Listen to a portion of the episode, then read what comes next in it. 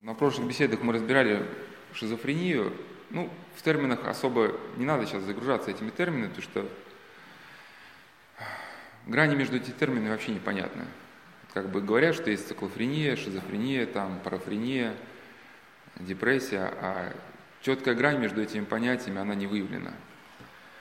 Но мы говорили, что во многом это все разбирали там какие-то ну, точки зрения такие светские, да, там, в частности, вот некоторые воззрения Фрейда или вот Антона Кемпински на природу появления второй личности в человеке, да, когда в человеке начинает действовать вот некто другой. Ну, и если вот эти точки зрения наложить на какое-то целостное понимание человека, то можно увидеть, конечно, их несостоятельность. ну и закончили мы на а, уже э, как бы на, может, таком, на окончательном, сейчас не буду повторять такие светские точки зрения на шизофрению или на это нарушение сознания. Кто захочет, послушайте. Вот, и э, ставя вопрос уже о э, преодолении этого состояния, вот, я привел мнение одного очень хорошего духовника, что, например, по поводу психоза, что ну, сейчас не вникайте, что такое психоз, просто скажу, что очень такое сложное состояние, когда у человека теряет грань между своим внутренним миром и миром внешним. Он фактически теряет ориентацию. И при остром подходе, конечно, ему назначают таблетки, но смысл в чем? Что э, э, многие наши вот такие проблемы, конечно, сейчас они вам кажутся далекими, но в целом вот мы психозы тоже переживаем я думаю, все, просто не в таком объеме. Потому что у нас все-таки есть возможность затормозиться, когда мы к причастию готовимся к исповеди. Мы хоть время от времени все-таки у нас как бы в наш режим дня включен выход из этого как бы потока мыслей. А человек, у которого нет молитвенного правила, нет исповеди, причастия, вот он в этот поток мыслей входит, да, больных, и он в этом потоке движется там днями, неделями, там месяцами, все думает, думает, все крутит, крутит, крутит – вот.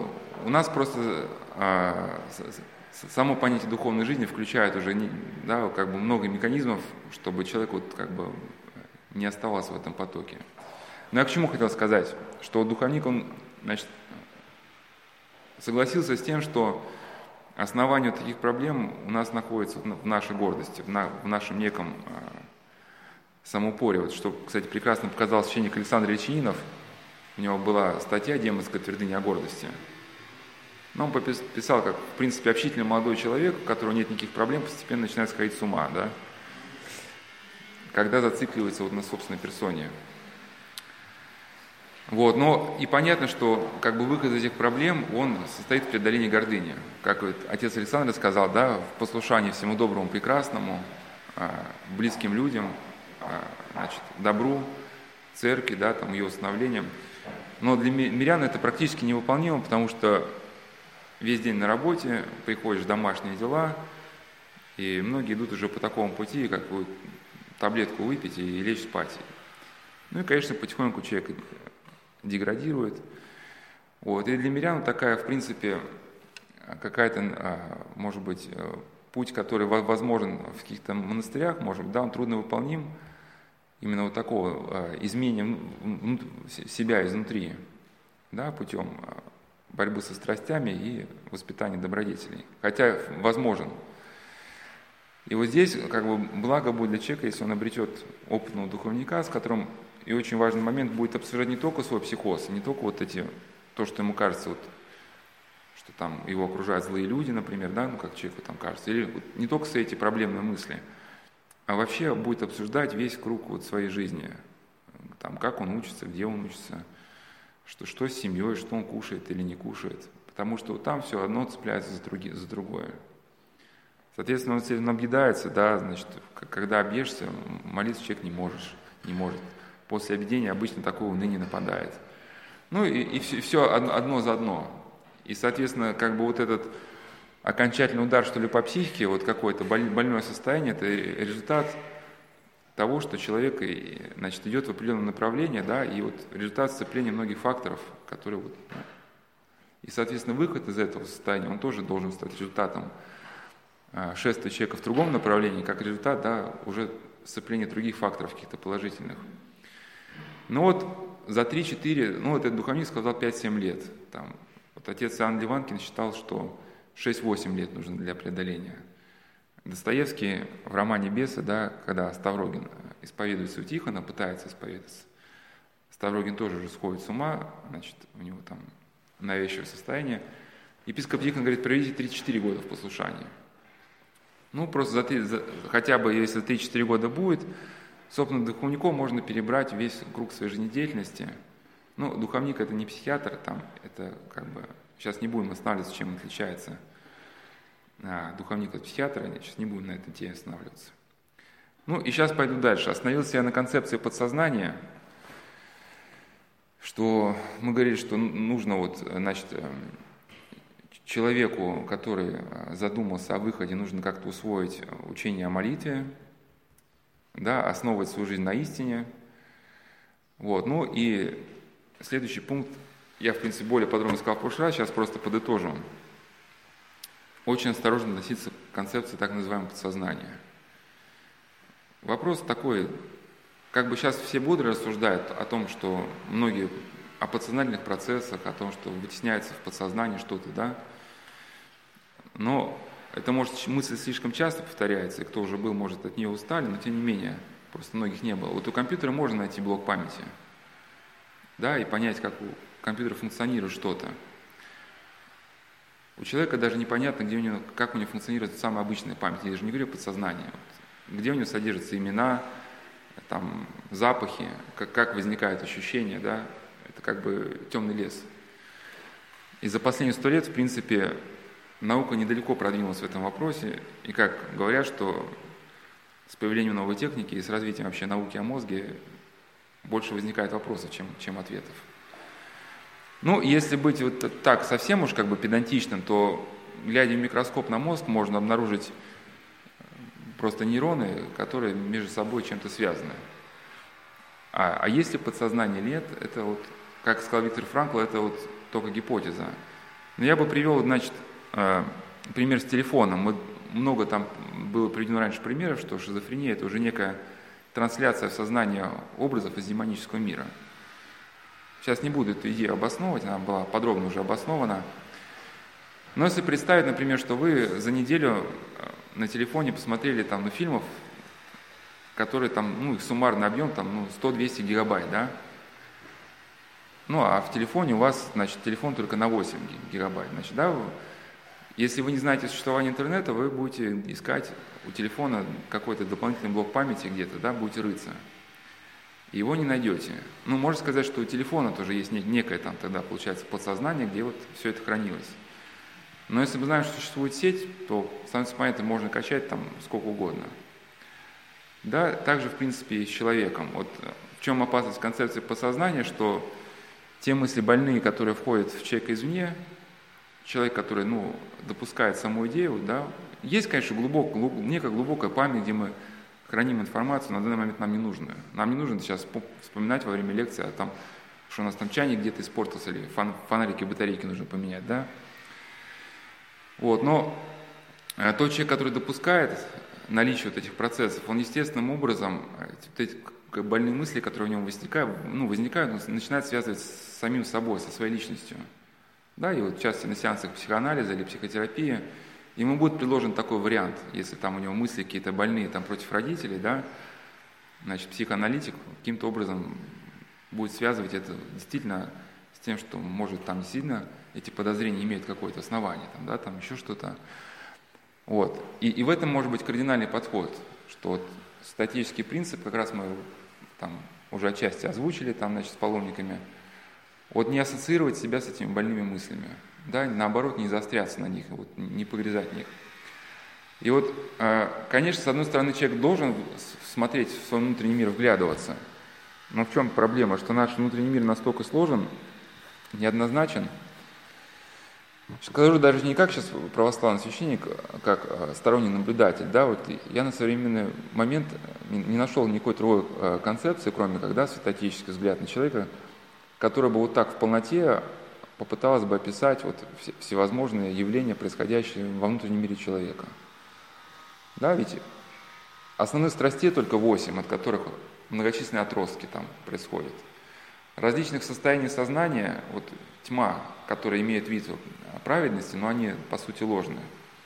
Да, какая-то психотерапевтическая модель, она ну, берет там один, два, три пункта каких-то, и как бы эти три пункта выдает вот за, за некую полноту.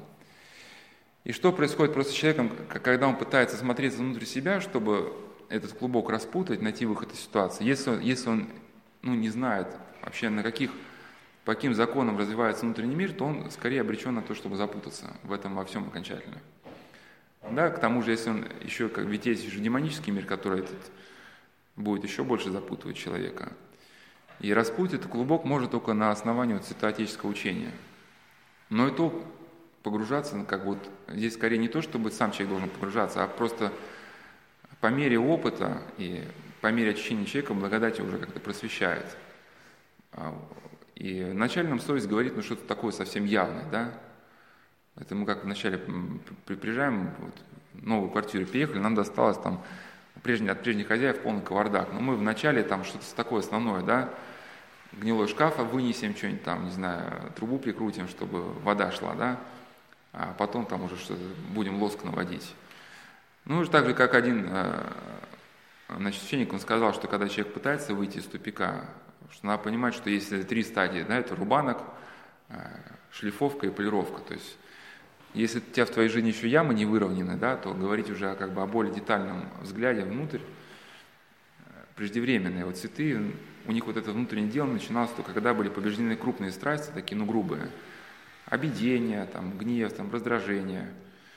И если вот уже внешняя жизнь человека как-то устаканилась, то уже вот у него, у него открывается возможность вот как бы, что ли, смотреться внутрь. Потому что пока там все, все ходит ходуном, да, ну, вы погневались, у вас там полдня будет все ходуном ходить. Какое там воззрение внутрь? Но и даже в дальнейшем, как бы, а, когда вот начинается, конечно, здесь без духовника трудно не запутаться, но есть у нас святые отцы, но вот каждый поворот внутренней нашей жизни должен как бы быть состыкован со святоотеческим учением. Как надо выискивать, находить какие-то там, ну, у них ответы на вопросы.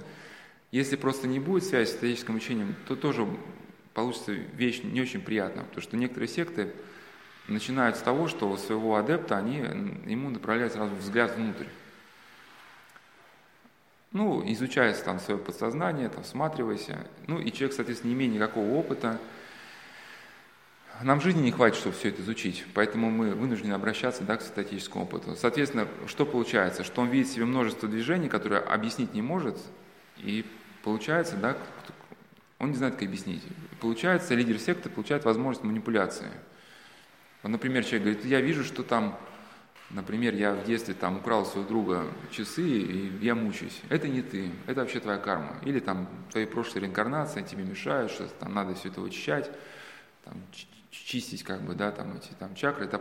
То есть я к чему, что э, э, так как у человека нет ориентации, а возникает ну, некая опасность ложной трактовки тех состояний, которые внутри него вызывают. И это было даже озвучено в докладе, вот есть там доклад очень, ну такой достаточно подробный, когда в ФРГ люди стали сходить с ума после трансцендентальной медитации. А, этот вопрос по, как бы, что ли, поручению правительства ФРГ изучался, и значит, изучались люди, которые были повреждены в результате трансцендентальной медитации. И один из пунктов доклада был как раз, и там приводился и пример, и некие мысли исследователей, да, от, о том, что направляется взгляд внутрь подсознания, ну, взгляд в подсознание, и когда человек там с чем-то столкнется, потом дается ложная трактовка в секте уже, да, и человек еще больше запутывается. Ну, то есть там приводился пример, когда человек, у него стало выражено состояние такой деперсонализации, когда он уже, ну, стал терять собственное «я». Ну, это понятно, это все это, ну, в принципе, это едет кукушка уже, да. А, значит, а, а те, с кем он советовался, они объясняют, вот началось просветление, да, значит, вот э, искомое, искомое началось. А если как бы ты чувствуешь внутренний страх или боль, там еще что-нибудь придумать, оправдание, что он какие-то может там эти, значит, асуры или какие-нибудь там демоны тебе завидуют твоему внутреннему преуспеянию, поэтому ничего, там, так держать и вперед. Трансцендентальная. Вот, и то есть как, как только человек неопытно опускает, а, допускает, а потом что происходит, когда человек допускает возможность таких трактовок, например, существования чакр, да, как только вы допускаете эту мысль, открывается вот дальше а, возможность для захвата вашей личности. Ну, на самом деле, я приведу такой пример, что порча на самом деле существует. Все спецслужбы мира используют то, что в древности называлось просто ворожбой. Да, но тем не менее мы, какой православный взгляд на порчу, что если мы подверглись какому-то воздействию, мы подвергаем вследствие утраты благодати. Поэтому не колдуна какого-то искать, а подумать, где мы не смирились, где мы, значит, нарушили какие-то заповеди Божьи, да, где мы то есть, утратили благодать, если есть сознание, если есть покаяние. Ну, и, и жизнь противоположная вот этим заблуждениям, да, то благодать как бы экранирует человека от этого воздействия, это воздействие уходит. Но тот человек, который иначе смотрит на порчу, например, колдун навел, он начинает педантично выискивать, кто в его окружении там трется, трется о, нем, о нем руками, там не так смотрит, человек реально начинает сходить с ума. Вот как только он допустил эту идею, что кто-то помимо Бога, ну, помимо попущения Божьего может его испортить, да, все там, значит, подозревает всех прохожих, а потом начинается уже, что он зашел в магазин, стал в очередь, и продавщица какая-то не такая, и люди как-то трутся странно, да, и то есть все, и вот эти колдуны человек окружает, они, они вокруг, они меня там просвечивают лучами, там с машины там подглядывают, прослушивают, все, он едет в другой город, э, покупает другую квартиру, и там то же самое, они его находят. То же самое с чакрами. Мы не знаем, как говорил один миссионер, как действительно, вот, что демоны, они бесплотные, да, но как только человек допускает такую картину, да, вот существование неких каналов, тут же по этим каналам начинаются какие-то у него внутренние движения. Ну и если подытожить, да, вот это учение, может быть, и, и Фрейда, и всех остальных. Мы просто более подробно про подсознание говорили уже раньше, сейчас не буду подробнее говорить, что оно легализует эти дьявольские движения, да. Если раньше люди понимали, что есть ну, внушенные извне какие-то мысли, от которых нужно а, абстрагироваться как-то, да, то вот эта внедренная повсеместная идея подсознания, которая ничем не доказана, да, она по сути призывает человека или нужно на трезвую голову легализовать себе все вот эти движения, да, ну, какие-то болезненные, да. Значит, какой следующий пункт? Это учение о недоверии себе. Это может быть пункт не только в этом цикле важный, у нас еще другой цикл параллельно идет, да, вот о современном положении человека в этом меняющемся мире, где, ну, по сути, из человека делают некого, некую такую пустышку, да, марионетку. Вот, конечно, а, глубоко признать, что ты можешь ошибаться, где-то это может, конечно, бьет по нашему самолюбию. Но зато, зато нас это постоянно как бы ограждает от падения в заблуждение. Гордому человеку не нужны доказательства. Вот любая мысль, которая приходит в голову, ему кажется, она справедлива. И он начинает следовать, ну, пытается ее как-то реализовать. Если у нас есть какое-то здоровое, здоровое недоверие к себе, мы вначале там хотим ну, как-то навести справки, вот, а, в какой-то, значит, посмотреть в какую-то книжку, там что-то что выяснить, да. Вот, у человека, у которого здорового недоверия э, нету, он становится просто игрушкой, потому что все мысли, которые у него возникают в голове, он считает за свои собственные, начинает им следовать. Вот как об этом писал старец Клеопа. Если человек забывает о страхе Божьем, то дьявол начинает приносить ему различные мысли через воображение. Воображение – это некий мост, через который э, демоны пробираются в душу человека. И, ну и поэтому святые заповедуют очень э, такое как бы внимательное отношение к воображению. Конечно, мы где-то пользуемся, когда нам что-то нужно сделать, да, там, планировку квартиры представить.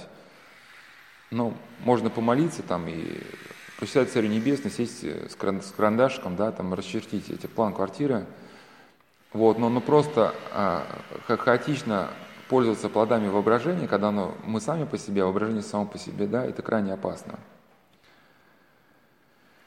Потому что в сознании, как говорил старец Клёпа, э, возникает, бывает образ человека, который когда-то нас огорчил. Да, и ну, демон здесь в виде какого-то актера выступает, просто так он имеет доступ к нам, принимает вид этого человека, и э, этот человек стоит перед нами, как, как живой, и, значит, вот посмотри, вот этот человек сказал тебе то-то и то-то, он ненавидит себя. И затем ум начинает обманываться, предполагая, что тот человек действительно тебя ненавидит, что тот говорит так-то, что э, этот человек, который тебе представился, делает то-то и то-то. Это типичная, кстати, вот картина для эзотериков, потому что когда они вот уже а, включились в какие-то медитативные практики, у них начинается война друг с другом, но войны, которой нету. То есть вот, вот кто эзотерики вышли из, вообще из мира эзотерики, потом пришли к православию, они потом уже поняли, что демоны как раз действовали по принципу «разделяй властвуй». То есть они начинали как-то человека мучить, потому что человек с ними был связан. И в то время, как человека там тошнило, выкручивало по полной программе, у него в сознании мелькали вспышками, да, образ какого-то человека. Ему казалось, что вот тот человек, как бы, да, он его сейчас и как-то там астрально наносит какие-то астральные удары. Хотя потом, ну, становится понятно, что тому человеку дела тебя вообще нет никакого. Один великий духовник говорил, «Э, не верь, не верь им этим образом, это обман ума, и потом увидишь, что ничего из того, что говорил тебе ум, не было правда. И ничего из этого бывает не верно. Да, и наш опыт тоже покажет этот. И вот Никон Оптинский говорил, что когда он еще был а, послушником, он подходил к преподобному Варсонофию и спрашивал, что вот, батюшка, вижу среди братьев, у одного вижу то, у другого другого. И преподобный Варсонофий отвечает, да, это дьявол всегда так. Он иногда нам представляет взгляд брата совсем другим, не таким, какой он на самом деле.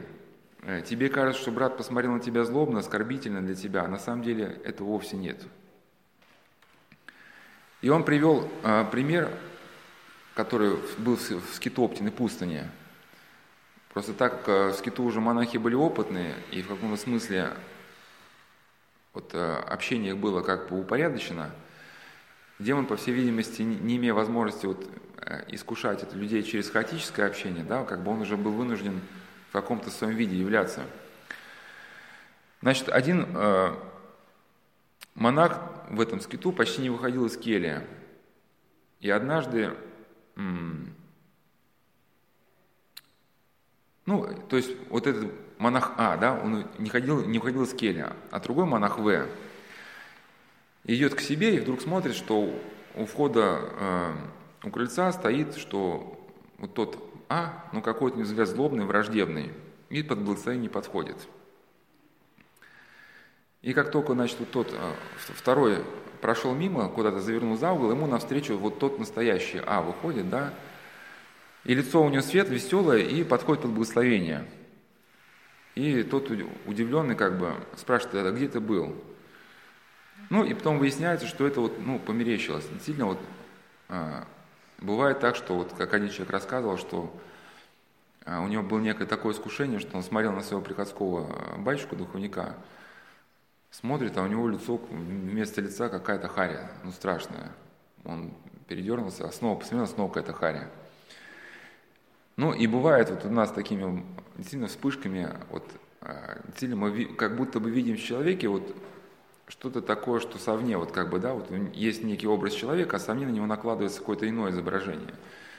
Но здесь, конечно, помогает, вот когда не, не то, что мы ругаемся, а когда мы, если у нас близкие отношения с человеком, просто выясняем, вот это правда или нет, что вот мне там кажется, да, там, или вот чада, как если духовник опытный, он может сказать, что, да, батюшка, мне там показалось, что вот, когда я там подошел в прошлый раз, что вы там, значит, а, говорили так, чтобы я специально там перестал к вам ходить, мне там, ну, типа, что-нибудь там такое, ну, представилось, да. Ну, и духовник говорит, нет, на самом деле этого не было, я просто там либо куда-то спешил, либо, может быть, просто устал. Следующий пункт, который важно учесть, ну, это у нас сейчас только вкратце, а потом будем более подробнее, это как я уже сказал, не ассоциировать себя со своими мыслями. Это мы более подробно там в прошлых беседах говорили, вот как раз вот эти две концепции происхождения в человеке второй личности. Одна концепция светская, вот у Зигмунда Фрейда была, да, как я вкратце сказать, дезинтеграция эго. То есть вследствие а,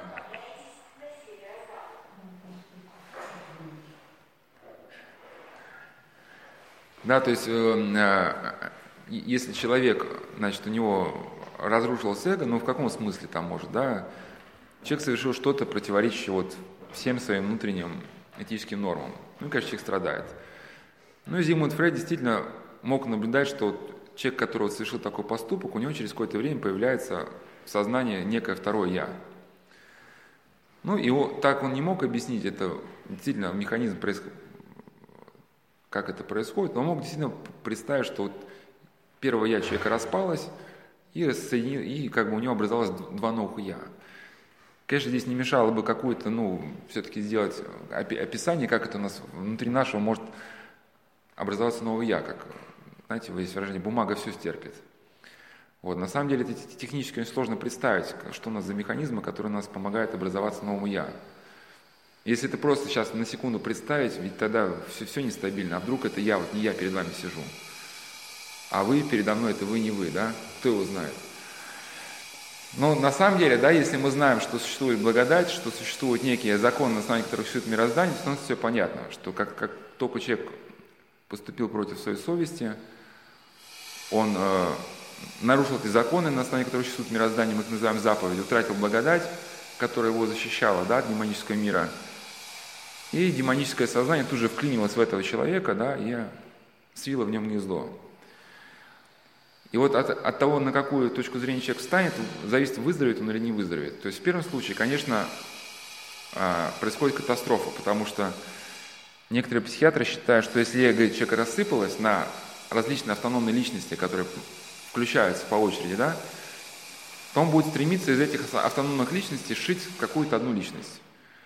То есть, если там, например, вот в мальчике Константине проснулся Костян. То есть мальчик Константин такой на скрипке играет, вежливо, маму, маму любит, цветочки дарит. А время от времени просыпается Костян, который там матом кроет, да, там, значит. Ну и, соответственно, вот как шить гармоничную личность, да, значит, мальчик Костя говорит, ну а ты попробуй, иди там, значит, там, что-нибудь там, когда тебе хочется подраться, иди там, ну как бы не сильно ударь, но ударь что-нибудь такое, да. И, то есть и мальчик Константин, он на трезвую голову начинает делать то, что, к чему призывает его Костян. Соответственно, мы ставим на другую точку зрения, мы понимаем, в результате чего и катастрофа произошла, понимаем, что жизнь должна пойти в противоположном ключе. То есть, наоборот, надо из себя этого Костяна выдавливать. И вот Никон Оптинский говорил, что только тогда можно победить страсть, когда не будешь считать ее за свое. Надо все дурное считать, также страсти считать не своими от врага, это очень важно, только тогда и можно отбросить страсть, если будешь считать ее не, не своей, а чем-то посторонним. Следующий пункт, это, да, это э, духовник. Ну, как я сказал, мы сейчас так вкратце просто пройдемся, а потом более подробно.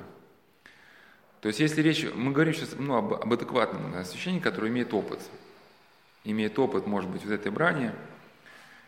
И э, вот советую с таким человеком, мы проверяем себя. Потому что если мы знаем о том, что наше сознание способно, способно впадать в различные измененные состояния, то мы понимаем необходимость этой проверки. Вот я приводил такой пример очень простой, что когда одна девушка все с детства мечтала о свадебном платье, она еще маленькая была, прямо она в восторге была от вида свадебных платьев, и когда вот ей уже пришло время выходить замуж, настолько побыстрее хотела скупить свадебное платье, что она даже не видела, ну, когда мерила какое-то платье, она даже не видела, что оно не подходит ей. И только что рядом была мама, мама говорит, ну ты что, не видишь, что она тебе не подходит? Она не все говорит, мама, мама говорит, она не видит, у нее все уже забрала, упала на глаза, да?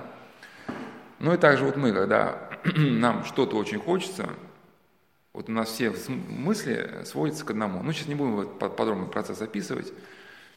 Этот приводил рассказ Солженицына «Раковый корпус», там был такой, значит, персонаж. Ну, понятно, что там концлагерь, все голодные, где он доказывает, что все слова значит, различных языков произошли от слова «хлеб». Ну или помните, у, у Салтыкова-Щедрина, как один мужик там двух баринов прокормил. Двое там голодных господ, они, все разговоры сводятся на тему еды. Ну, также у нас какая-то страсть, если человек там, ну, любит выпить, понятно, что самая короткая дорога домой, ему будет казаться, что она идет через ларек.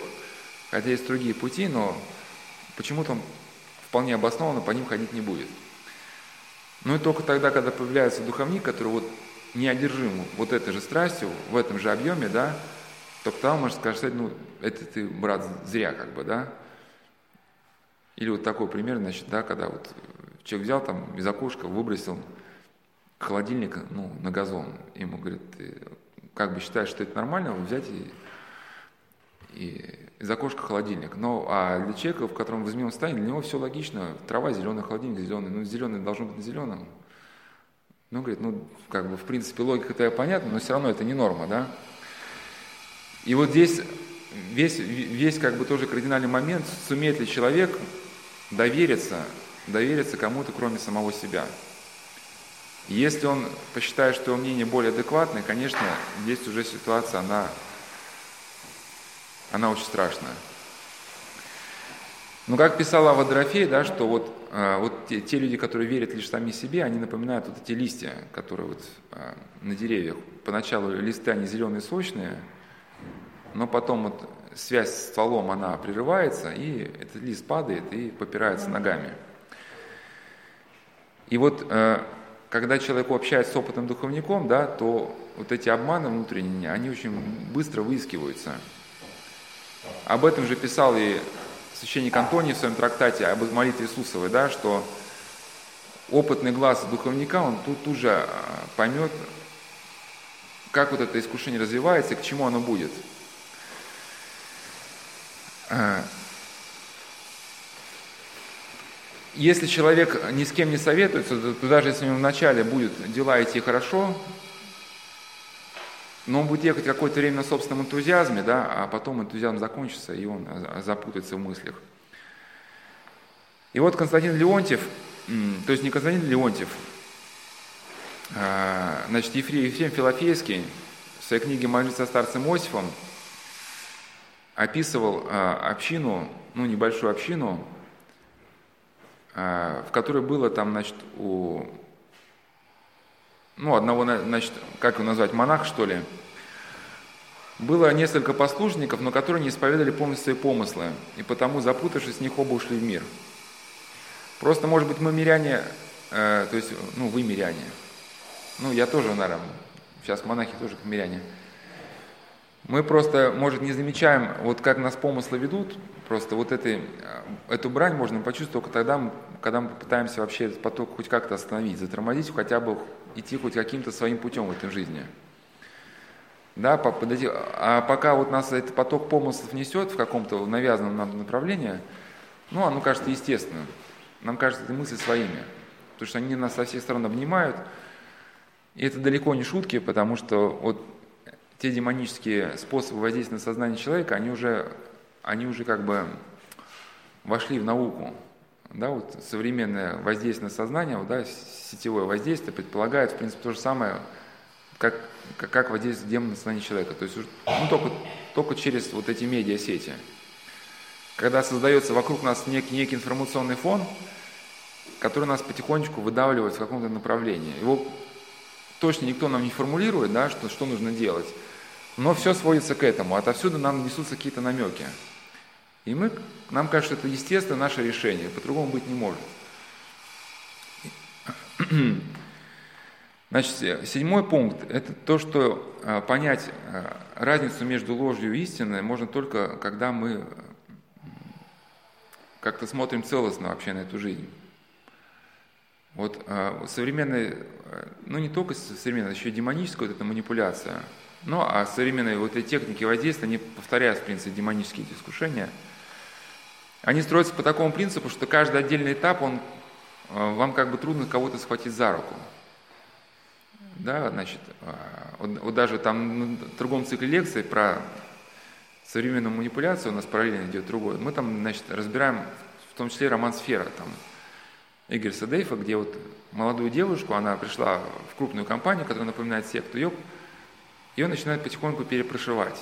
И в конце она теряет свою, в принципе, личность и становится вот полностью таким, а, а, становится полностью приверженным учению секты. И вот это, когда секта захватывает мир, она, каждый этап ее захвата, вроде бы, вроде бы все правильно. И вроде бы как бы трудно с этим что-то спорить. Да, то есть, например, чтобы больные люди не страдали, чтобы мы всегда могли их контролировать состояние, давайте им всем браслеты на руку, там, чтобы... А потом вдруг, а потом следующий этап, вдруг они упадут в коридоре, у них будет приступ, а мы вовремя не приедем на скорую помощь. Давайте везде поставим камеры, да? Ну, и, и, и то есть, э, э ну, ну только, э, чтобы понять, чтобы понять вот каждый этап вот этот захвата человеческого сознания, его можно понять только, когда мы вот эту отдельно вот этот сегмент накладываем на какую-то целостную картину и все рассматриваем в комплексе. И, ну, например, что такое в комплексе? Вот, э, когда вы кушаете какую-то котлетку, вот, ну, например, вот, вот у вас стоит вопрос именно сейчас. Вы уже вроде бы поели, но не знаете, кушать вам котлетку или нет. У нас бывает вот э, состояние, э, ну, взбудораженность нервов, мы нередко принимаем чувство голода. Они на самом деле очень похожи. Как раз мы говорили, да, что всякие ложные состояния ума бывает. И вот эта взбудораженность. И, может быть, если мы вот этот вопрос будем исследовать, мы можем понять только ну, введением какого-то дневничка, ну, хотя бы кратенького, что можем понять, сколько мы, в принципе, едим за день. Потому что если мы будем каждый раз исходить и э, пытаться понять это вот, ну, вот именно сейчас, для данной ситуации, скорее всего, мы проиграем. Потому что когда вот мы взбудоражены, или на кого-то злые, или, или просто куда-то спешим, впали в суету, у нас все ходит ходуном, и кажется, что это вот голод – и, и в этом, кстати, состоянии э, чувство насыщения не приходит. Человек может есть, есть, есть, да, и все как это в прорву какой-то падает. Ну и только через какой-то момент, когда уже приходит время ужина, вы понимаете, что что-то не то, потому что пришло время ужина, когда вы, по идее, должны быть голодны, а у вас эта еда как бы колом встала и шли не до самой ночи, да. Там обычно не одна котлетка, там еще что-то побольше обычно бывает. Ну, это я к чему, что только, э, только когда у вас есть опыт, там, неделя, там, месяц, и когда вот вы уже много раз эту ситуацию испытывали, проходили, только тогда как-то, когда вот вам приходит идея съесть новую котлетку, вы уже, вы уже приблизительно вспоминаете, что и тогда, и тогда, и тогда у вас были похожие ситуации, чем все это заканчивалось, да, что вы понимаете, что сейчас чувство, чувство ненасыщенности, он вас опять обманывает – ну и также с какими-то вот этими нашими мыслями, которые нас постоянно обманывают. Вот только когда мы уже есть некая начитанность в святоотеческих книгах, ну, есть не только святые отцы, есть современный духовный автор, еще не причисленный к лику святых, ну, например, Фадей Витовницкий, да, ну и так далее. Вот когда у нас э, мы читаем, читаем несколько лет, может, это не понимаем, но потом все это складывается в какую-то целостную картину, мы на эту целостную картину накладываем свою жизнь, свою отдельную ситуацию, и становится понятно, она ситуация она правильная или неправильная.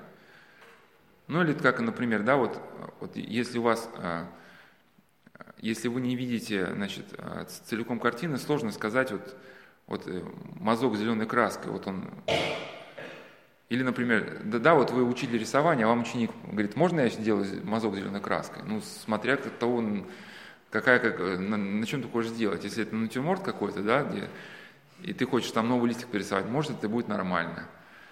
А если ты, э, там, не знаю, рисуешь какой-то памятник, да, значит, там, белый, то мазок зеленой краски, это что-то будет. Ну, и, и также вот эта дополнительная котлетка. Следующий пункт, это, конечно, понять, ну, уже часто я говорил, что э, вот эти все проблемные состояния, они недалеки от нас – они могут начаться вот буквально вот э, в следующую минуту. Помните, как в Псалтире сказано, что «А жерех в обилии моем не подвижуся вовеки». То есть, как только человек внутри себя сказал, что вот, наконец-таки я познал духовную жизнь, и уже никогда из этого состояния равновесия не выйду, вот, ждите, как бы, ну, как, да, у вас настройки сейчас случаи были, не было, будут, вот, и когда, и, и, и, соответственно, уже, ну, как бы понимание того, что это возможно в моей жизни, но оно же человеку дает некую, некую такую же, ну, здоровое, что ли, ну, недоверие к себе, да, и которое, в принципе, вот, как один опытный человек, который 4 лет занимается рукопашным боем, ну, все поражения, в основном, все поражения, когда серьезные бойцы проигрывают, это все в основном от недооценки вот противника. Потому что когда ты, ты выходишь, там, кажется, что противник шкет какой-то, там, малолетка, там, да, ручки тоненькие, ножки тоненькие, а бывают такие бойцы с тоненькими ручками, ножками, которые так шарахнуть могут, да, что там мало не покажется. И, в принципе, достаточно будет одного раза, чтобы шарахнули и все. Э, следующий пункт э, э, важный, хотя мы уже тоже его озвучивали, значит, с паломниками, ну, опять тоже заострить внимание, вытекает из предыдущего, да, что не, то, не только что, что вот все, все вот эти диагнозы, они у нас могут проявиться в любую секунду, ну, если мы утрачиваем благодать, да, и если мы потеряем благодать, нет никакой гарантии, что с нами вообще не произойдет какая-то катастрофа. Да, потому что люди, которые сильно утрачили благодать, вследствие какого-то смертного греха, да, например, изменили жене, потом у них может проявиться то, что в психиатрии могло быть названо шизофреническое озарение. То есть озарение, когда человек за секунду вдруг понимает, что его прошлая жизнь была неправильная, полностью неправильная. Что ж у него была одна жена, это было неверно, а жен на самом деле должно быть больше. И он тут, значит, был примерно семенин, работал, и ему кажется, что все какая-то ерунда. Вот ему 60 лет, а он еще ничего не успел, не, не успел завести любовницу, не успел там казино сыграть, да? И то есть вот вроде человек вот жил, жил нормально, как бы, и вдруг у него бах, и все, и он невменяемый, там какие-то мании, берет кредиты, несет какую-то вообще околесицу, да, что вот, и уже с человеком трудно вообще о чем-то говорить. И вот этот колоссальный объем информации в человека заканчивается буквально за секунду. Вот у нас там цикл есть про лекции про депрессию, там 75-я беседа, вот как-то более подробно мы это объясняли. Значит, но следующий пункт, это вот, что есть еще не сколько сама шизофрения, вот сколько вот, когда в человека уже закачивается извне вот эта информация. Есть еще вот те процессы, которые можно назвать, ну, условно, шизофренистическими процессами, то есть те процессы, которые мы, может быть, где-то отчасти сами себе раскачиваем, которые, ну, напоминают, напоминают те последствия, которые вот развивается у человека, который диагноз шизофрения. А, ну, например, вот э, среди симптомов шизофрении есть вот э, такой, значит, э, термин, называется резонерство. Ну, может, таких людей видели. Когда вы говорите, Вася, почисти, пожалуйста, картошки на ужин. Ну, он говорит, вы знаете, а? Но он такой, ну, вследствие того, что сейчас изменился какой-то информационный континуум Земли, ну, я считаю, что вот картошку нужно чистить только минут через 20, потому что там, ну, что-то там какие-то календари должны совпать. Говорю, Вася, ну, у нас ужин, мы спешим там на поезд. Ну, то есть вот любые простые вопросы, у него возникают целые какие-то такие концептуальные какие-то вещи там, там, поднять камень или не поднять земли, да, это значит нужно рассчитывать не иначе, как там путем каких-то там астрологических выкладок. Ну и, и человеку очень трудно что-то тоже объяснить, потому что ему говоришь, Вася, ну ты, ты просто, просто подними, просто почисти картошки. Ну, на самом деле я не, согла, не соглашусь с вами, потому что у вас более простой принцип, а мне важно понять концептуальную модель значит, значит, галактических всех взаимоотношений, чтобы свое частное действие вписать туда, как бы, ну, и, и, а, ну или отчасти как вот, хотя там не совсем сюда как бы это в тему, но вот был тоже там э, в книге Ефрема Филофейского, там описывается, один диакон пришел, ну именно уже, кажется, одержимый в общину старца Иосифа из Сикасна, его послали нарубить дров, ну что-то так, или принести дров, и ни дров, ни диакона, и, и вот ищет он сидит на поляне, сидит на пне, так подбочившись, говорит, ну где дрова там, товарищ? Он говорит, я размышляю о судьбах церкви, да, значит. Вот, ну, я к чему, что вот Дигарник, ну, наш психиатр, как бы, ну, хотя была такая она, не знаю, может, верующая была, но, по крайней мере, когда писала, она никак себя как верующая не позиционировала, ну, по крайней мере, честно, у нее там эксперименты писания, эксперименты писания. Ну, и некоторые авторы считают, что вот э, смысл вот этого резонерства это, э, это значит, желание любую проблему вписать а, ну, вписать в какое-то там миропонимание. Вот, ну, вопрос, вот это, это правильно или нет? Ну, вписывать любую проблему в какое-то миропонимание. А? Почему нет? Вот, вот, да, вот, значит, вы правильно сказали, что я к чему, в чем здесь разница между здоровьем и патологией? Что так-то мы тоже должны, значит, э, любую проблему, в которой с нами сталкиваются, пытаться как, ну, во что-то вписать. Это античный даже принцип образования. Сейчас это даже принцип не, не, Сократа, не Платона, это, ну, нормальный принцип образования, который, кстати, ушел из наших образовательных заведений. Это за частным случаем увидеть фундаментальную какую-то ну, вот эту проблему. То есть, да, ну, в медицине это понятно, это как, как называется, поддиагноз, да, то есть у вас там волдырь где-то вскочил, там, и какой-нибудь псориаз, но какой-нибудь врач понимает, что это вот признак того, что там печень, как бы, да, больная, что можно сколько угодно мыть голову шампунем, да, но если пока печень не будет вылечена, то есть какая-то как, какая частная проблема сигнализирует нам о том, что какие-то более глобальные процессы. И, соответственно, а, вот опытный педагог, если у него есть какие-то ученики или духовник, он старается подвести людей к тому, чтобы действительно за какими-то конкретными проявлениями увидеть более какие-то ну, вещи серьезные. Но только в чем здесь вопрос, что, опять же, что во что вписывается, да? Нужно понять смысл этого явления, и нужно обладать какой-то целостной картиной восприятия, и вписывая туда, мы как бы находим ну, какой-то ответ – если человек не это явление неправильно не понял, и у него какая-то больная картина мира, да, вот такая, своя такая шизофренистическая, и у него еще вот это э, мышление какое-то с пятым десятым как-то мыслит, ну, понятно, его попытка вписать что-то куда-то, она такая будет носить, ну, как, например, карточки там, та же, кажется, Зигарника написывала, что... А, кстати, ну, я немножко отступление сделал, новые люди пришли, я э, когда упоминаю, что это психиатрия, я по принципу Константина Леонтьева действую, что он говорит, что мы должны изучать науку не для того, чтобы сделать из нее идола, а для того, чтобы суметь ее из себя стряхнуть.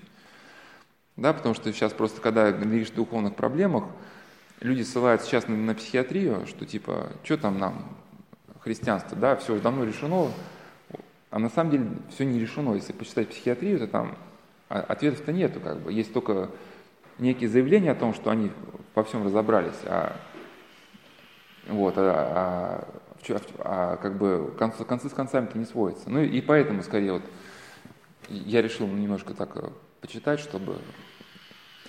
Ну, в общем, она просто даже приводила, что вот уже когда начинаются какие-то проблемы у людей, они, ну, там, какие-то тесты, например, да, значит, э, человек на дереве и, внизу стая волков, опишите ситуацию. Ну, то есть понятно, да, для, да, что волки, значит, за человеком охотились, он забрался на дерево, чтобы спастись. Но человек, который уже перестал как-то адекватно ситуацию воспринимать, он описывает, что вот, ну, яблоко ему захотелось, и, значит, а то, что волк внизу, он уже как бы, ну, не учитывает.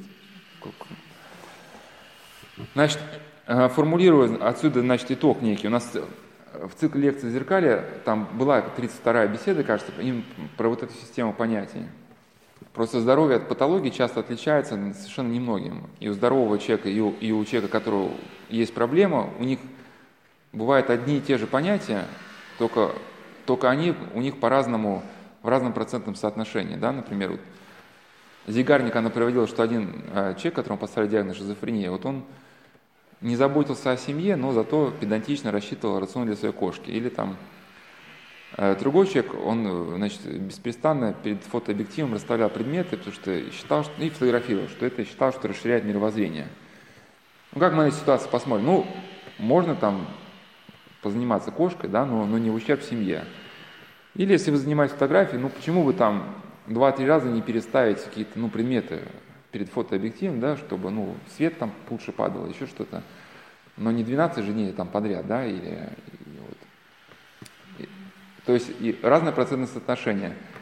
Мы вот эту патологию только видим, когда у нас ну, некое целостное восприятие. Или, вот, или вот такой пример приведу. Вот, вот какая-нибудь московская, московская, московская клиника большая, да, Значит, там на первом, а, сколько-то там отделений есть, и на первом этаже буфет. Да, значит, вот как, ну, если представить эту клинику, вот как, как сознание человека, вот у него меняется процентное соотношение между понятиями. Вот человек, ну, человек, ну, то бишь директор этой клиники, выписывает указ Хочу, чтобы теперь на каждом этаже было по буфету на 200 посадочных мест. Ну, соответственно, в клинике происходит ну, некая модернизация. Да, отделения сокращаются, значит, э, эти хирурги, там, терапевты увольняются, а, операционные даются а, под значит, новые, новые столовые, нанимаются повара, там, кастрюли, плиты. Ну, соответственно, что происходит? Эти, эти значит, себя не окупают, потому что да, загрузки такой нету, потому что не, всех пациентов нету. Да? Соответственно, так как ушли хирурги, сократились палаты, значит, финансирование клиники тоже сокращено, ну что происходит? Да? Происходит катастрофа. Вот. А,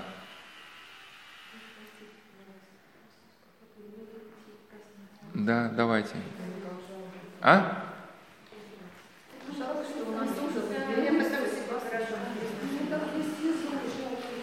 А мы можем вместе поужинать, мы можем вместе поужинать.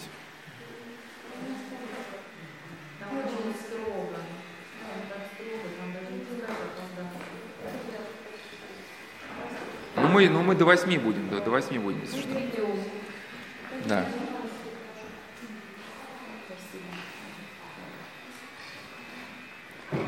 Ну и, и, и подобным образом оно Э, как, как, когда нарушается система понятий, да, вот, например, ну это, это же полезно, когда мы убираемся в квартире, да, но, но не целый же день. То есть мы можем, можем понять вот правильно наши действия только в процентном неком соотношении. Когда ты там э, трешь какую-то щелочку, да, когда ты не выспался, три часа спишь там в день и убиваешься на каком-то там, не знаю, какой-то плинтус трешь, ну кому в принципе это надо, вот, да, для всех членов семьи будет лучше, если ты выспишься, да, ну пусть там плинтус останется грязным. Или когда мы начинаем из уборки с кем-то ругаться, да, тоже получается абсурд, хотя мы ну, декларируем, что мы убираемся, чтобы всем было легче, но в итоге, пока мы убираемся, всем настолько мы выносим мозг, что нам говорят, что лучше, лучше бы у нас было грязно, да, чем, чем ты бы убиралась, как бы, да. Но приблизительно вот э, по этой же схеме Лев Выгодский, он так и объясняет, как бы вот эти нарушения – ну, мне показалась такая интересная концепция была, что наши вот психические функции – это вот как пряди в косичке. И пока вот эти пряди сплетены в косичку, ну, проблем не возникает. Проблема возникает, когда какая-то прядь выбивается и становится изолированной сама по себе. Я сама по себе косичка, да? То есть все внимание человека вот только вот на этот один аспект. Все остальные аспекты как-то в его сознание ну, уходят. Или вот такие еще некие аналогии, а, а, которые приведу, чтобы мы еще поняли, насколько важно начитываться в хороших книгах. Вот мы видим, что у нас да, вот много в организме костей, связок, мышц. И нам, чтобы сделать какое-то гармоничное движение, нужно включить а, сразу много мышц. Да, у нас есть там не только мышцы эти, длинные мышцы спины, да, которые вот, а еще там другие, которые нам позволяют не только вправо наклониться, а там вправо с, вы, с выкрутом с каким-нибудь, да. Если у человека вот этих дополнительных э, э, не будет э, мышцы связок, то он не сможет, ну, либо сможет делать движения рубленые какие-то. Вот. И также у нас вот, где вот эта грань между патологией и нормой, да? Вот мы, например, чтобы что-то поднять, ну, так в бок наклоняемся. Наклоняемся, это нормально. Но мы доходим до какой-то черты, за которой понимаем, что вот еще сантиметр мы упадем, потеряем равновесие, да? Вот просто человек, у которого уже развились эти процессы шизофренистические, это еще не шизофрения, вот он, он где-то эту грань не почувствовал.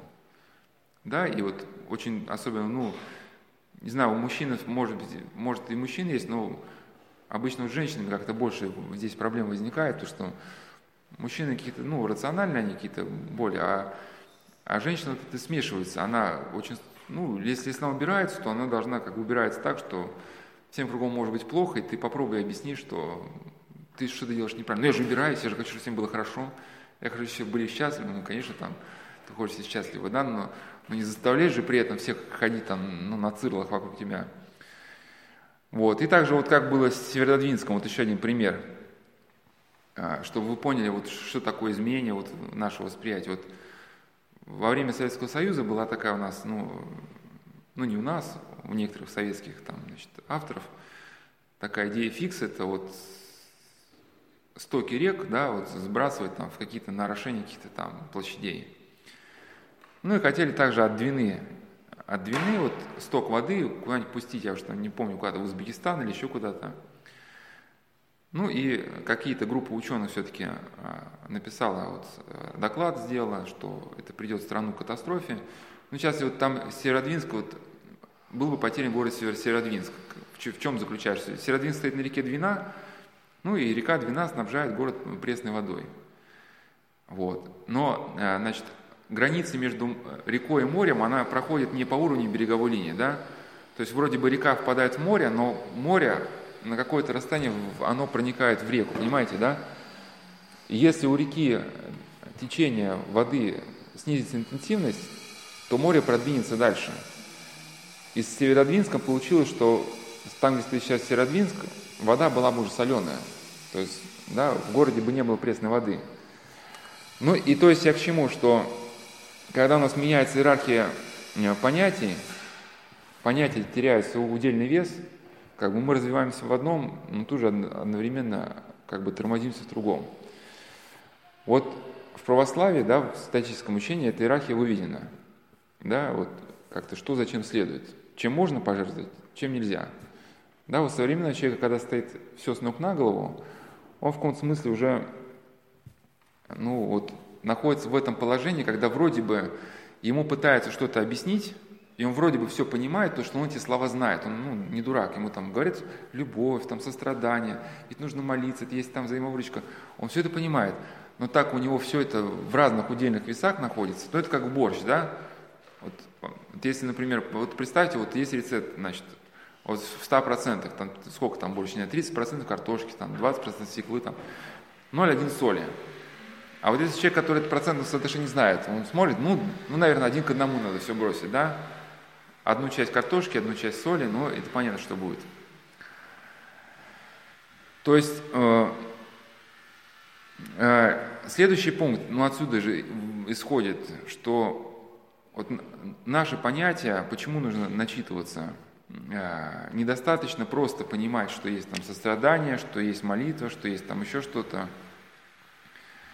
Необходимо эти понятия равновешивать каким-то дополнительным понятием. Вот видели вот мосты, какие через длинную реку делают? Это не просто ведь рельсы брошенные. Почему? Потому что если мост километр, а вы просто бросите рельсы, а рельсы прогнутся, да? И видели там подкорки там такие, там, ну, полукружием, да? Тросы специально натягивают, ну и так далее. Или почему Эйфелеву башню нельзя было построить, просто какой-нибудь сделать там один шпиль какой-то, там пал палку отлить там 600 метров или сколько, и поставить ее, да? Вот также у нас вот э, э, система, система какая-то понятий должна через то, что мы спрашиваем духовника, читаем дальше, она система понятий все более уточняется, выравнивается, выравнивается, потом еще более выравнивается, да, и постепенно человек, который был, ну, очень проблемный, с годами, вот там, как мы просто вы зашли чуть попозже, вот, если он в этом направлении идет, там 3, 4, 5, вот 6 лет, потихонечку, потихонечку выравнивается. Вот, на основании светских книг, э, э, э, психиатрических статей, там, психотерапевтических, сделать это вряд ли возможно. Ну, я, скажу, я говорю вряд ли это, ну, только потому, что, ну, есть некий закон о рекламе, да, там, что, как бы, с точки зрения закона о рекламе, мы, как бы, не можем себя позиционировать как, ну, единственный вариант. Но если просто посмотреть современное если вы просто подпишетесь на какую-то рассылку, там, да, какие там, а, не знаю, ресурсов психотерапевтических, вы увидите, что в основном процессы разбираются ну, только фрагментарно. Например, там арт-терапия э, детей с нарушенным восприятием. Ну и некий такой, некий доклад на эту тему. Потом тоже берется какая-то опять проблема, там какой-нибудь там, ну, ночной анурез, там еще что-то, еще что-то, да, и как к этому какие-нибудь карты Таро, там, значит, да, могут быть использованы. И то есть огромный ворох статей, которые вроде бы о чем-то говорят, но которые не могут быть свести ни в какую целостность, потому что все они, да, многие из них вообще на каких-то эзотерических посылах, многие из них э, э, на каких-то посылах глубоко чуждых православию. Ну, какой главный посыл, что если в православии мы принимаем человека как личность, все манипуляции сознанием человека, они ну, являются недопустимыми. Там, где для нас человек не является личностью, ну не для нас, может, какая-то структура, ну, например, человек пьющий. Ну, ведь, э, ну, как ему будет помогать? Ну, есть, есть некие такие методики, да, ну, просто как вот погружение человека в поток клише, когда его просто, ну, в это некое прокрустово ложе, да, ему вдалбливают в мозг какие-то такие положения, вот, в результате которых он, ну, типа не должен пить. Ну и вот э, люди, которые проходят вот подобную методику, вот, может там, да, может они пить-то где-то и перестают, но они не развиваются дальше как люди. Вот, их семейные проблемы не, не решаются, смысла жизни не обретают. Они становятся удивительно похожи друг на друга. Да, вот, ну, некий такой сектантский как бы, подход. Почему? Потому что те, кто этим занимается, они считают ну, для себя возможным, возможным вмешиваться в сознание другого человека, ломать его психику, да, ну, потому что они убеждены, что они, им есть вот что-то такое, что может дать этому человеку, сломав вот его личность. Да, для нас это как бы ну, недопустимо. Вот, и как говорил значит, священномученик Митрофан, вот можно к этой теме шизофренического а, распада а, употребить его слова про Слово Божие – Оно может могущественно воздействовать на все стороны или способности души. Оно сообщает суждением человека силу, и дальше подчеркиваю, дает его понятиям крепость и убедительность. Тот, кто возрастает под воздействием евангельского учения, не хромает на обе плесне, ну, то есть на обе ноги. Дальше подчеркиваю, в его деятельности не будет раздвоенности между словом и делом. Вот эта раздвоенность одна из таких типичных как бы черт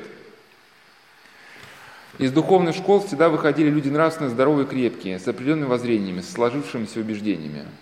Ну, что, в принципе, показал 20 век, да, вот эпоха концентрационных лагерей, что люди, которых действительно вот это православное мировоззрение было, действительно, ну, поистине, они не сломались, прошли через это.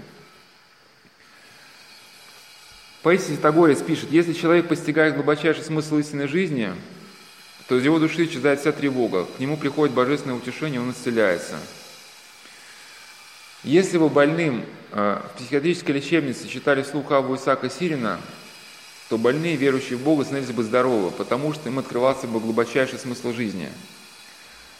Ну а в контексте наших э, бесед, да, что люди бы... Ну, Ава Исаак Сирин, конечно, тоже хорошо бы его почитать, хотя многое будет непонятно, но, но все равно это чтение утешает человека. Но вот есть другие книги, но смысл в том, что святые, когда опытно прошли духовную жизнь, их понятия, они выверены, выверены и точны. Да, вот есть там, если мы знаем, там в одном музее некий там платиновый талон метра лежит. Да, и вот также может у какого-нибудь святого, у одного святого у него будет дано, э, описана разница между состраданием и попустительством.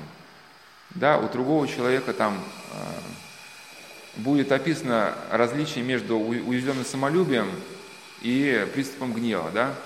То есть между ревностью по правде и уязвленным самолюбием, да, когда мы, может быть, ну, например, старец Пейси просто про себя рассказал, что когда он пришел в один монастырь, игумен сказал, что в их монастыре не принято часто причащаться, надо, может только раз в год. Ну, и он согласился, старец Пейси ради мира. А когда пришли какие-то молодые люди пожить в монастыре, игумен сказал им тоже не причащаться, а им хотелось. Прибавил Паисий сказал, ну, тут уже речь шла не только обо мне, об этих людях, тут я уже не мог смолчать, я игумену сказал, ну что ты делаешь, да, почему ты людям не даешь причащаться? И вот он как бы формулирует эту некую мысль, что когда речь идет только о тебе, да, ты как бы где-то и смириться надо. Но когда речь о других, там уже как бы, ну, надо сказать, если тебя призывают обстоятельства. И вот постепенно вот эти чувства, вот эти грани между понятиями, мы постепенно выздоравливаем.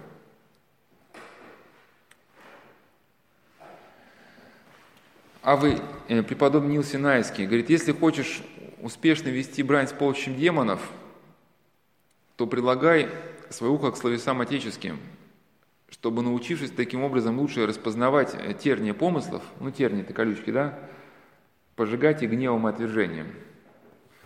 Но с другой стороны, э, то есть это я сейчас говорил, что чтение хороших книг, оно помогает нам уточнять вот эти понятия, да, и потихоньку нас выводит из каких-то таких, ну, мыслей больных. Но с другой стороны, чтение книг, в которых эти понятия перемешаны и перепутаны, ведь как у нас внутри все происходит, это же очень тонкие процессы. И когда ты усвоена нами какая-то мысль, может какой-то детский мультик, да, если бы у нас просто память была бы хорошая, мы могли все это прослеживать, то мы бы увидели, что многие вещи, которые мы где-то слышали, где-то читали, и которые мы, мы считали, что непрочно забыты, они на самом деле не были забыты. Они дальше формировали наши какие-то там убеждения, вокруг них стягивались какие-то идеи, да. Вот. И поэтому э, человек, который вот стремится к духовному здравию, должен остерегаться читать ну, непонятные, непроверенные книги. Но особенно касается из области там, психотерапии.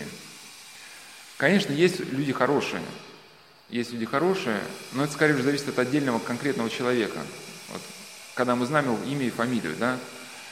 Но если, вот если просто читать вот, просто подряд все эти концепции, которые, ведь их же сотни всяких разных, основанные часто ну, на каких-то посылах совершенно ну, нам, нам э, не близких, даже далеких,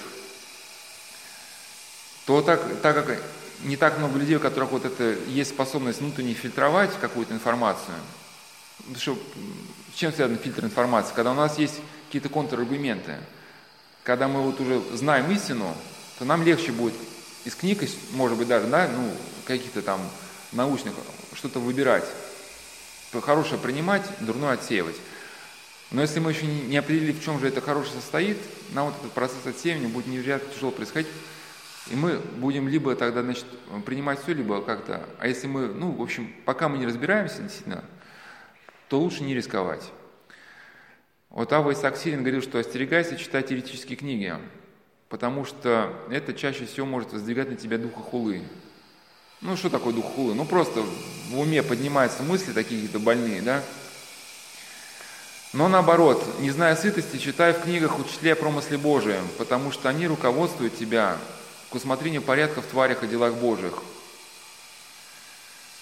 Укрепляют его собою и своей тонкостью готовят тебя к приобретению светозарных мыслей – и делают так, что в чистоте э, твой ум идет к разумению твари Божьих. Но я просто подчеркиваю, что вот человек начинает усматривать порядок в мироздании, да, когда читает святочные книги.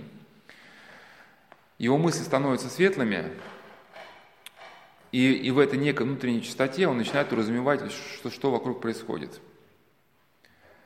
Читай Евангелие, завещанное Богом к познанию целой Вселенной, чтобы ум твой погрузился в чудеса Божии – Чтение твое да будет невозмущаемо ничем тишине, и будь свободен от многопопечительности о теле и от житейского мятежа, чтобы ощутить в душе своей самый сладостный вкус, превосходящий всякое ощущение, и чтобы душа твоя ощущала это по пребыванию своему в том. Ну, конечно, э, на слух воспринимается тяжело, я скажу своими словами – вот, вот это как-то нам нужно ввести в свою практику, чтобы у нас было хотя бы 15 минут в день, когда проверенные хорошие книги мы именно читаем, вот, стараться с полным вниманием, пусть немного, но как бы вот прожевывая все вот это, чтобы оно со временем стало нашим достоянием.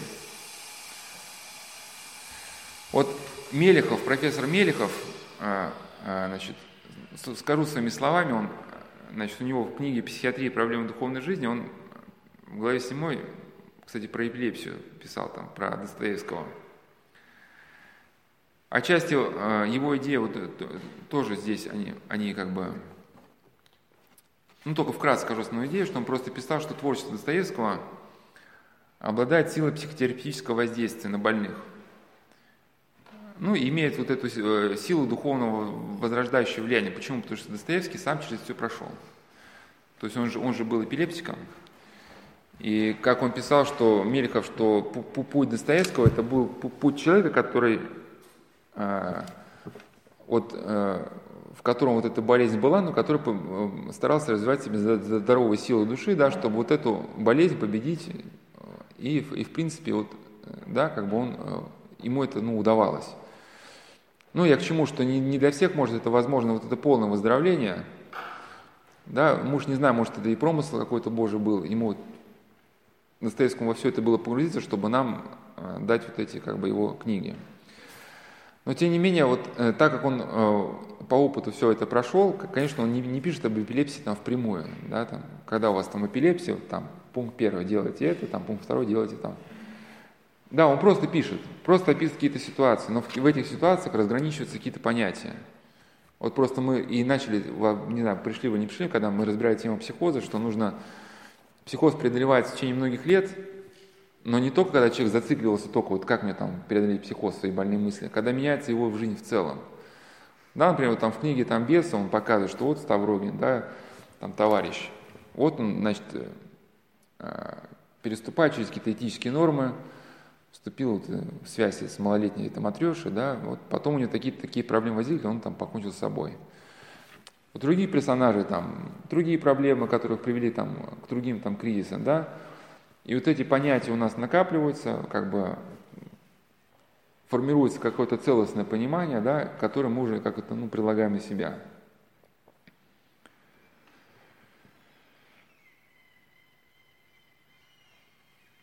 А, ну, часто приводил это слова э, Петра Зверева на эту же тему, можно тоже опять вспомнить. «Сумейте полюбить Христа, сумейте единым дышать, жить о нем лишь думать, к нему стремиться, о нем беседовать. Его слова в Евангелии читать, заучить и воплощать в жизни». Ну, как бы эти слова прокомментировал? Значит, да, что а, может, конечно, Евангелие, оно не описывает все наши стороны жизни. Вот, там, не знаю, в Евангелии сложно найти вот напрямую, конечно, там есть как бы а, а, в Священном Писании есть как бы моменты, которые нам помогают вот, понять, чем все-таки медитация опасна, да?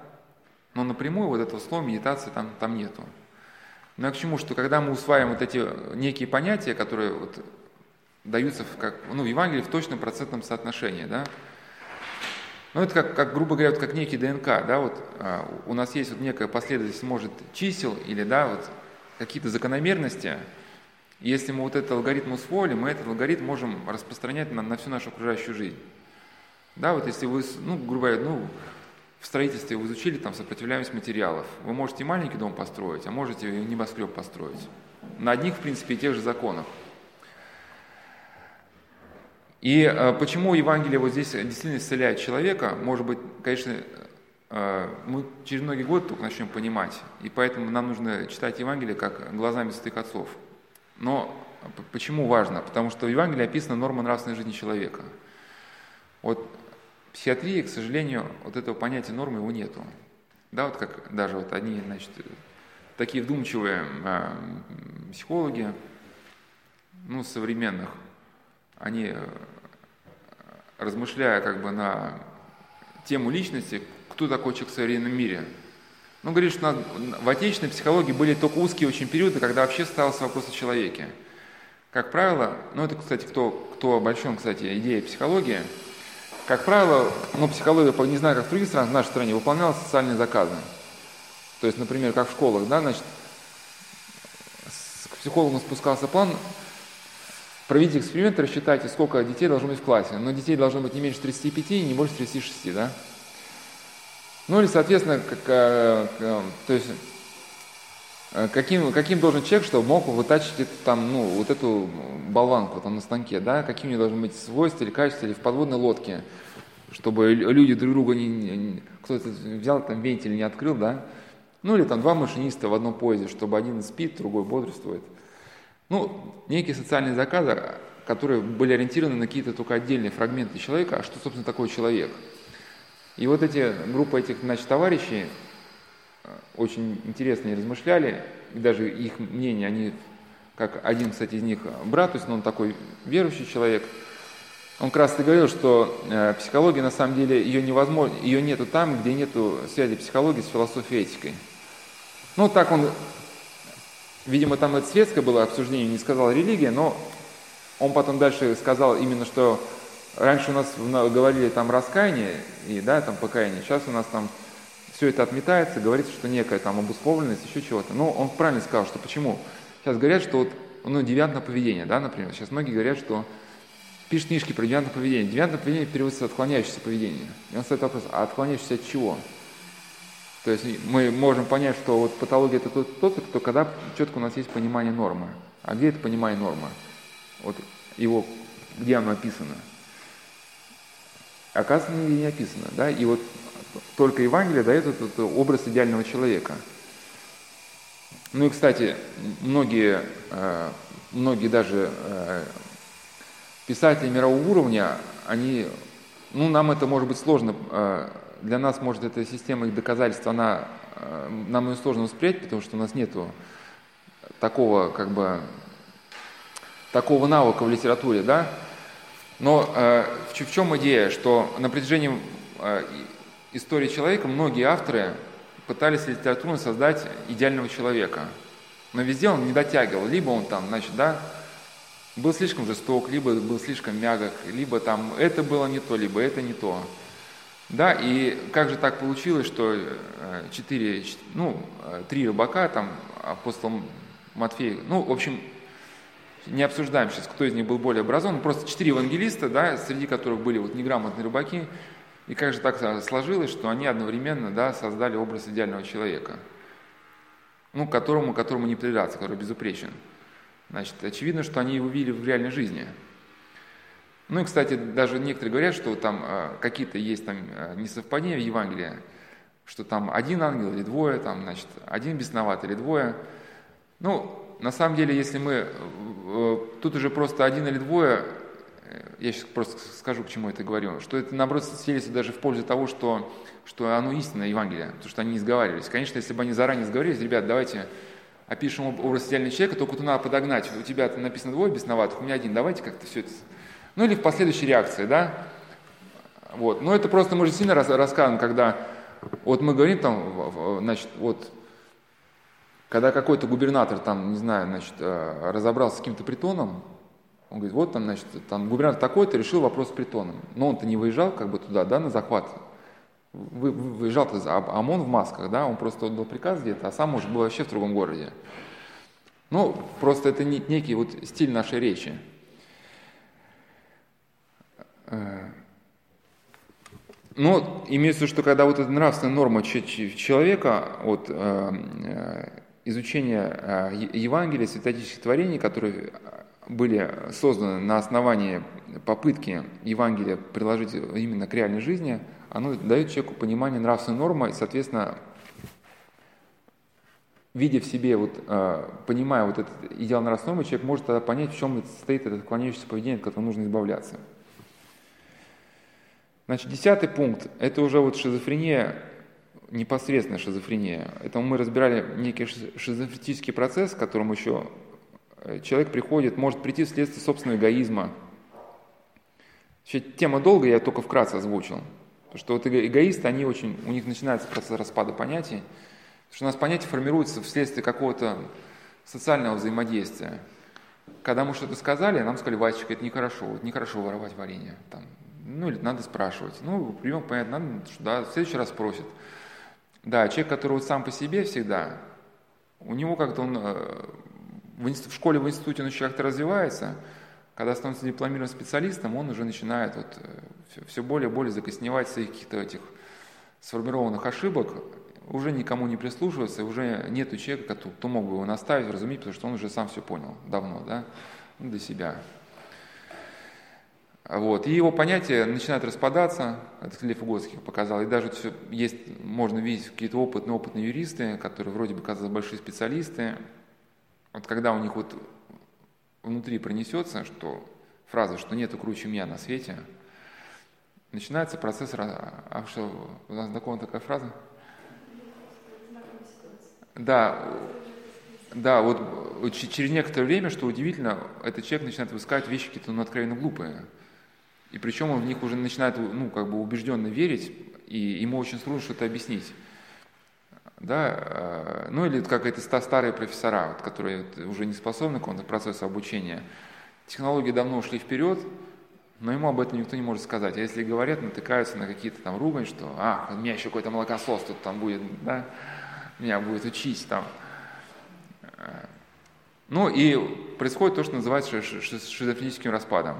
А теперь вот про трансляцию – много было сказано уже про трансляцию, но сейчас просто подводим итог.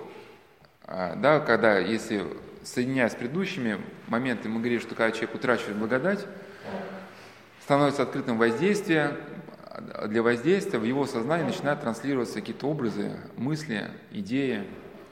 Причем они э, настолько, это может быть как бы процесс масштабный, что буквально за доли секунды человек может сформироваться вообще новое видение мира – Ну, конечно, там пытаются объяснить, что это вот неким... Сейчас не будем вникать в эти психиатрические, да, я не буду их даже... Э, скажу только концепцию информационного метаболизма, там, ну, это сейчас заново все повторять, это... Ну, что типа там пациент сам себе пытается эти пазлики составить. Ну, конечно, где-то можно предположить, что человек сам себе надумал эту картину, но тоже, опять же, как это вот есть у кого-то математически описана модель, да, вот как в сознании человека, вот в этих нейронах формируется новая картина мира какая-то, там, как все это происходит, с замерами, там, с экспериментами. Понятно, что вот это все как бы произвести, описать, это... Вот, но если мы понимаем, да, вот, что есть и духовный мир, что демоны когда-то были херувимами, то вот эта трансляция сознания, она не возникает вопросов. Ну вот есть такие, сейчас тоже не будет вникать диагнозы, там вот анейроидное состояние, когда человеку кажется, что там он летает на планеты, на другие, видит там другие миры. А,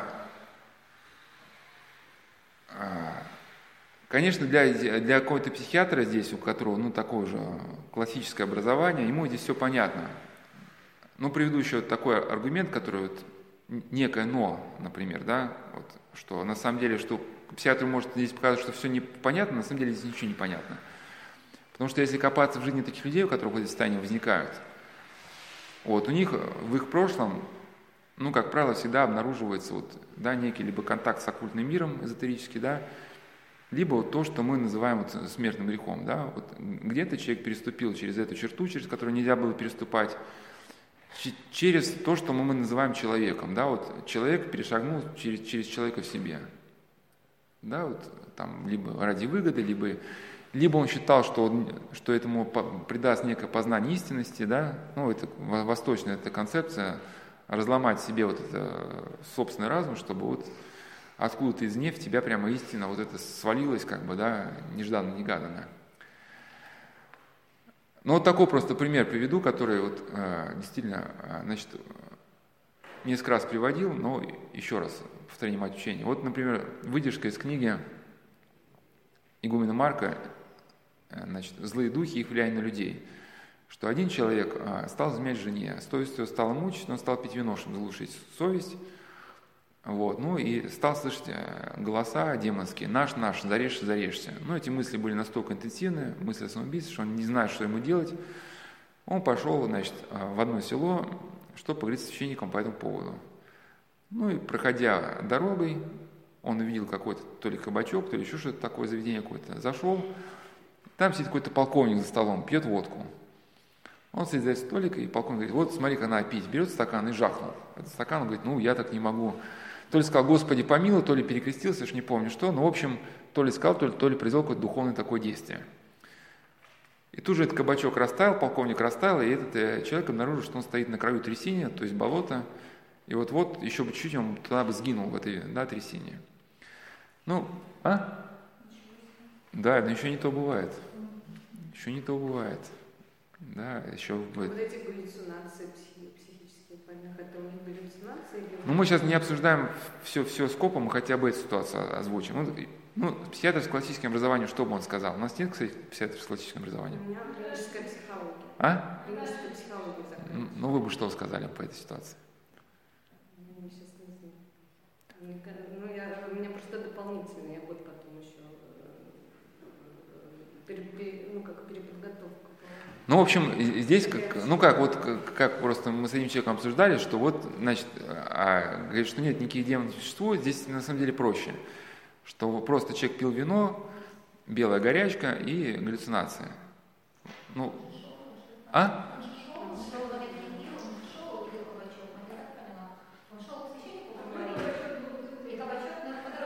Да. Но белая горячка, она, кстати, настигает, наоборот, именно тогда, когда не пьет. И наркологи, они как раз белую горячку ждут там, я не помню какого числа, не, не нарколог, ну там 2-3 января. Обычно все там гулевания, это когда у всех кончается, и начинаются психозы, да, человек там выливает из всех бутылок, что там осталось, ничего нет, денег нету там. Ну и вот это, и вот это полный стресс, что трубы горят, а, выпи, а залить нечем, да. Но я к чему, что вот, вот вот, ну хорошо, вы сказали там, например, белая горячка. Еще есть варианты? Но только здесь маленькая проблема, что при белой горячке вот таких галлюцинаций нет. Здесь, здесь некая объемная галлюцинация, такая сюжетная, где довольно такой строгий... Нет, Крепелин уже там тоже А? описывает всякие случаи с галлюцинациями, вот, ну, причем они как-то похожи.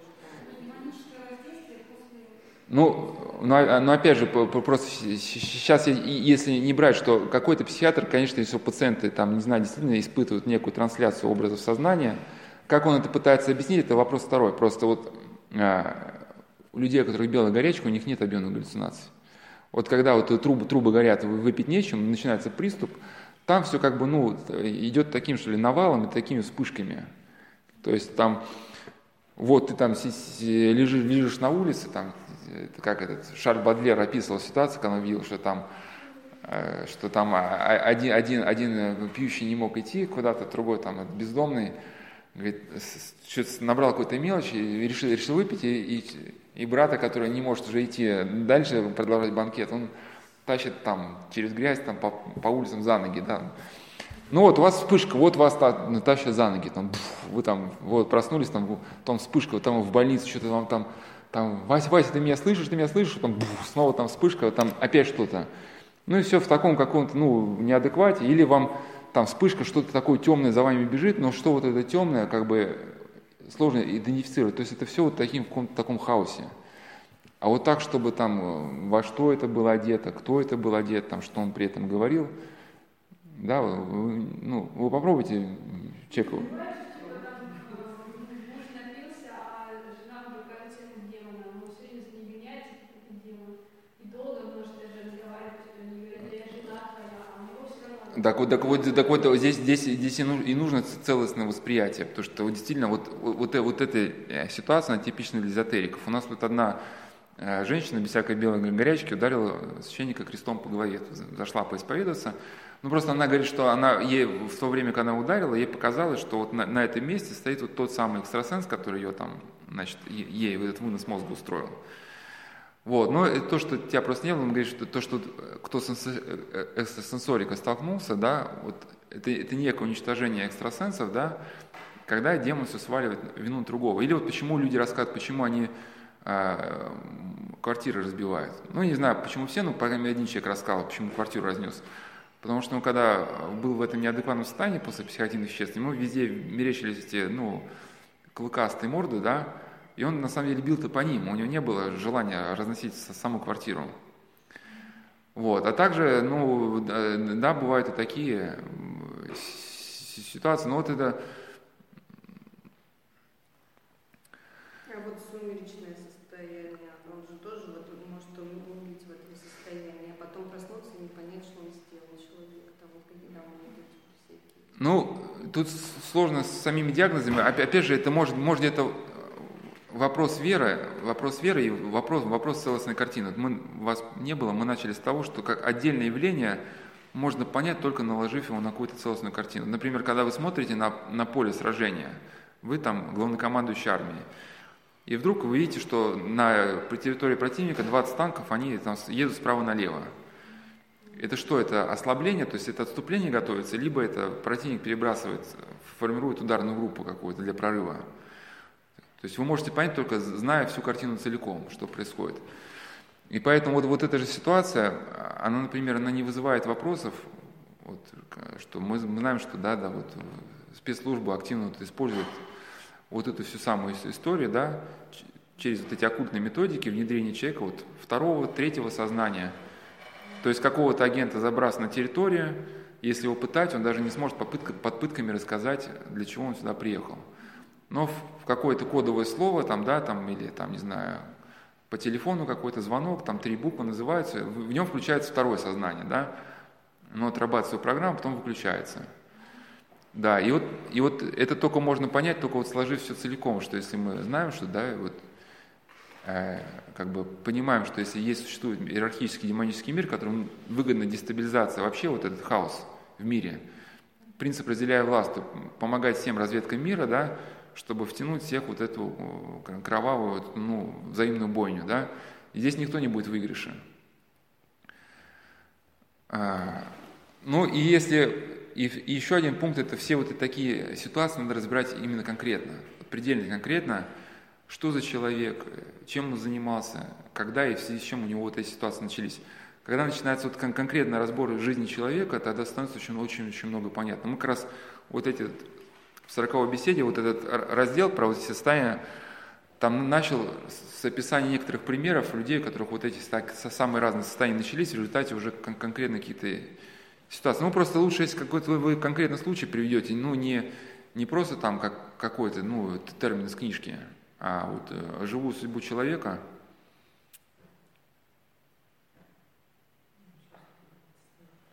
Да, потому что, потому что говорить о терминах можно, можно много, а если вы в интернете наберете сумеречное состояние, я уверен, что вам страница 3 там выпадет, что один автор считает, что это это, другой что считает, что это то.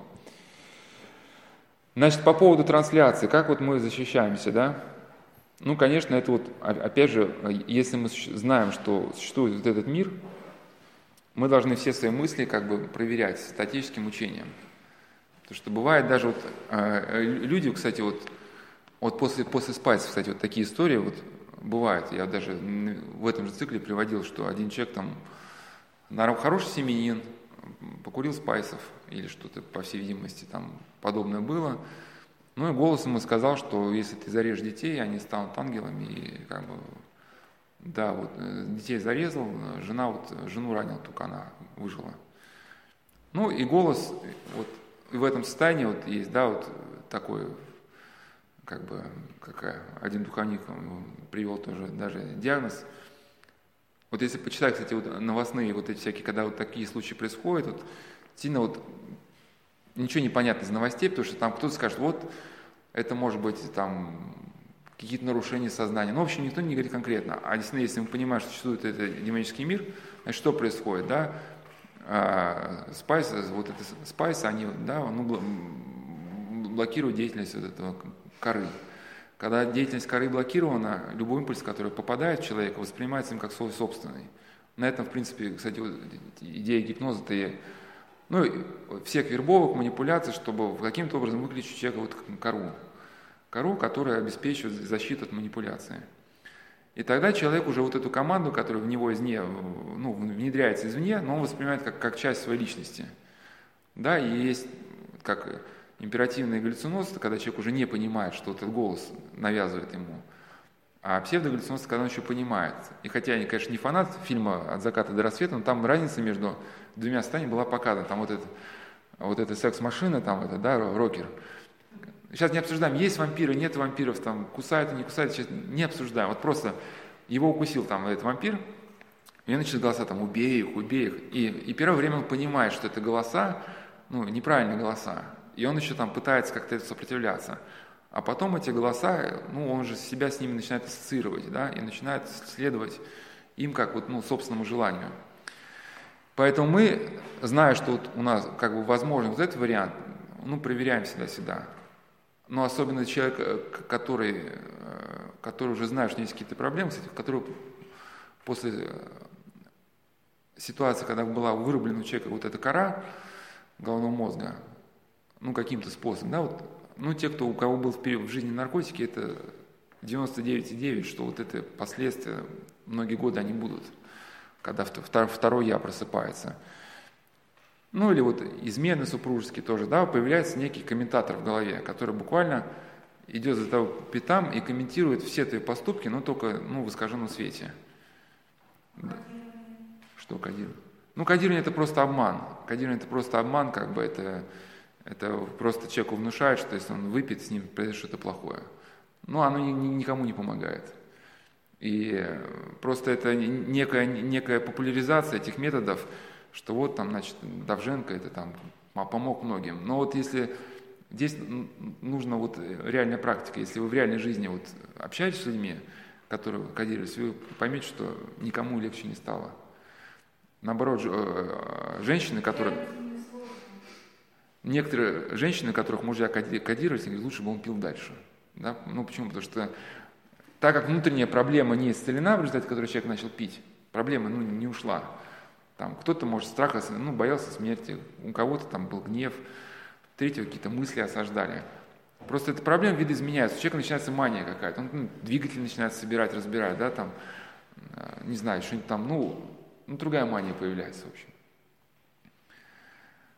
Ну, как кодирование, если оно связано было с каким-то эзотерическим антуражем, что если человек пришел в какой-нибудь там салон, там, э, как с каким-нибудь магическим названием, где там магический шар, какая-нибудь там целительница еще участвовала, тут уже, ну, впрямую было обращение, да, к оккультисту, уже действительно к этому, это дело усугубляется еще и вот этим аспектом. Ну, а так, там, кодирование, как один психиатр писал, бывает даже там, один его знакомый, значит, э, психиатр даже торшер какой-то э, использовал в качестве кодирования. Ну и может скамейку, там, не знаю, что угодно. Если вы выпьете, у вас там каляка-маляка там начнется в голове, когда начнется ваше сознание разрушать, вы там через три дня умрете. И люди, которые узнавали, вот я, там, в интервью с одной наркоманкой там было, она, значит, закодировалась и честно держалась там, от героина. Потом она вдруг узнала метод кодирования, что это обман, и тут же пошла, значит, и да, все вернулось на круги своя. Ну, значит, а, можно у нас сейчас закончить тогда, прерваться. Прерваться, а про трансляцию мы уже тогда после, у кого будет желание, поговорим. А, а закончить, я, если мы успеем сегодня, я хотел просто вот какой-то, к какому-то выводу подобраться, вот, для человека, у которого вот стала вот такая вот некая мания проявляться, они мании разные всех. Кто-то волосы вырывает, да, трихоломания там, ну, это процесс зачаровывает просто. Это не просто там волосок вырвал, ну, а человек начинает просто драть себе волосы и ну, не знает, что происходит. У кого-то там булимия, да, ну, ну и выход-то вот как бы это целостное изменение человека, вот, надо понять. И мне очень фраза вот эта как раз брату себе понравилась, а, что именно, что нет, нету психотерапии там, где она не связана, да, с философией этикой. Потому что грань, эту норму можно эта грань-то проводится не в самой психотерапии, а в таких да, областях, что ли. Ну, конечно, там он, речь шла о, о христианском мировоззрении –